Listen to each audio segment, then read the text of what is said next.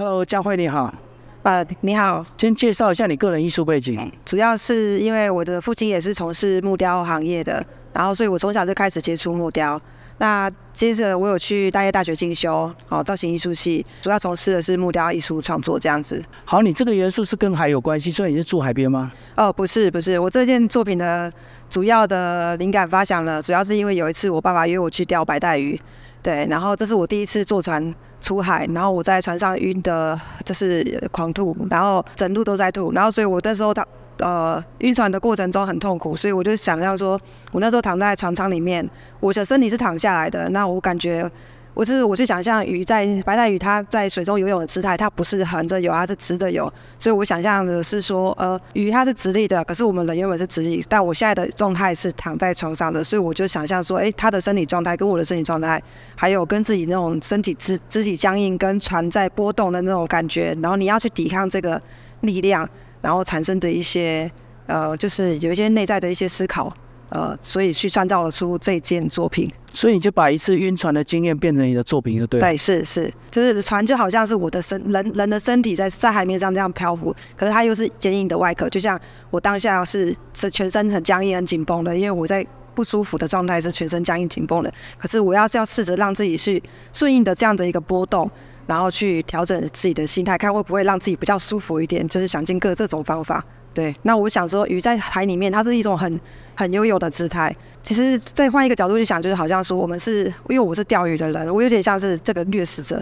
那其实鱼它这样子，它这样子一个游泳的一个姿态，它其实也是一个掠食者，它就是在等待鱼游过去的过程中，它就直接这样子往上就把鱼给吃掉了。所以我就在思考，就是觉得这是一个蛮有趣的一种角色的转换，或是对位的思考这样子。可是这件作品非常的大件，而且非常的多件，在整个创作过程那个时间是非常漫长。呃，对，呃，其实这件上面的那个船，其实本来是我自己想要做做来自己想要去划船用的。对，那是在呃木雕博物馆参加一个木工课，对，然后就是有去做的这艘船。那只是说刚好又加上这次的经验，呃，钓鱼的经验之后，所以我就想说，那我是不是可以把我的作品，哎，把我的这艘船，把它结合我的一些。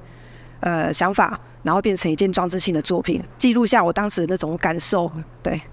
所以这样讲，身为一个艺术家，真的对生活观察的敏感度是非常有帮助的。呃，对，是，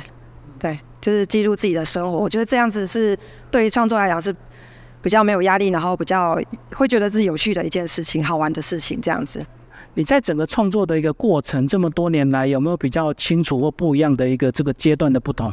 其实我觉得都是一直在一个学习的阶段啊，那就是会一直不断的否决自己，然后当有了新的想法，然后又会去推翻自己的一个想法，但是实在透过实做，然后不断的推翻，然后不断的在实做再去想这样的一个过程中，我想是会慢慢慢慢的去找到自己的路。虽然虽然我目前的状态也还在那个搜寻自己到底想要的是什么，或是我的创作到底是属于是什么，一直都还是在。对自己提出各种疑问，对，跟探讨这样子，就不停的自我挑战，就对，对对是否决，然后再创造，对是。那当你真的很负面或很低潮的时候，你会做什么其他的娱乐？看电影或是看影集吧，对，可能不会尝试其他的艺术形式，比如说画画，不会，就会想要去跳脱掉我脑袋里面在思考这件事情，让自己稍微转换一下那个心境，对，就。不会一直让自己在这个地方里面去打转，对，就我觉得当你跳开了之后，再回过头来去正式面对这件事情的时候，我觉得那个是会比较比较有力量的吧。就完全的跳脱充电，然后再跳回来。对对对，就是对，是放空一下自己这样子。所以这么多年，你是会感觉这个周期，对不对？就是一直反复嘛，就低潮高潮低潮高潮一直反复。那个放空的阶段，就比如说我可能就放空个几天，然后就是先去做其他的事情。然后再回过头来，再去面对这件事情，这样子。那你有没有跳出去好长一段时间，就是换别的职业？我其实我其实本来是高职毕业之后在外面有做过服务业，那服务业之后我又去当了职业军人。那所以我是其实我是在职业军人退伍之后，我会去跟我爸爸学木雕，然后才进到学校去，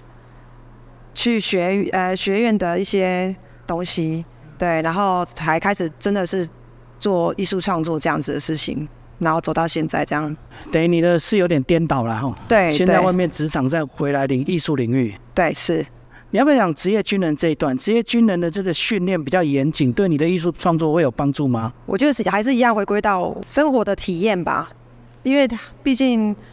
当职业军人，他能够接触到的事情，或者是我觉得跟外面是在外面社会是不太一样的。那我觉得这里面的一些生活的经验，可能会间接的去影响到我在思考事情或在思考呃我的创作的时候，会有一些不一样的东西出现。其实好比说，我之前做了有一个极度英雄的英雄系列的作品，它就是其实是比较偏有点像军旅生活的经验，它其实是有点关系的，因为它是讲究一个呃探索一个所谓人跟人之间的相处的对应关系，然后还有呃上对下的关系，或者是呃一个委曲求全啊，或者是你是比较没有在考虑自己内在的感受，而是以别人的感受为优先考量的一种。呃，内在状态的一种探索，这样子。所以简单讲，就是身为部署的无奈，对不对？呃，也可以这么说啦。其实，在职场也是这样啊。对，一样一样，都是一样的。对。我们接下来讲一些细节。好，你是不是很近距离的去观察？你说近距离，我那一天其实只钓了一条白带鱼，因为钓完之后我就昏倒了。所以我其实都是看看呃，可能网络上搜寻照片，或者是或者是到市场去市场去看那个鱼贩他卖的白带鱼去观察。对，然后其实白带鱼它有分成两种白带鱼，哎，一个叫白带，一个叫油带。那这个又是呃油带又称为黄鳍白带，就是它的特别之处就是在它的鳍，你会看到它是有黄色的，然后它的尾巴其实也没有没有那么的长，这样子。对，这台是黄鳍白带，有点黄。对对对对对，所以它是微黄色就对。对，它就又又知道油带，想要呈现那种鱼在水中的那种游泳。的姿态这样，对，啊而且搭配你船体的大小，所以你这个要有一定的数量才壮观好看的。对，它还是要一个量，因为其实白白带鱼它本本身就是一个群群聚的。对，然后我看那个网络上的影影像，就海人家有拍那种海中的白带鱼游泳的影像，那个是很壮观的一些，我觉得还蛮漂亮的，所以我是用这种类似像那样子的画面去把它呈现出来，这样。嗯，好，谢谢。好，谢谢。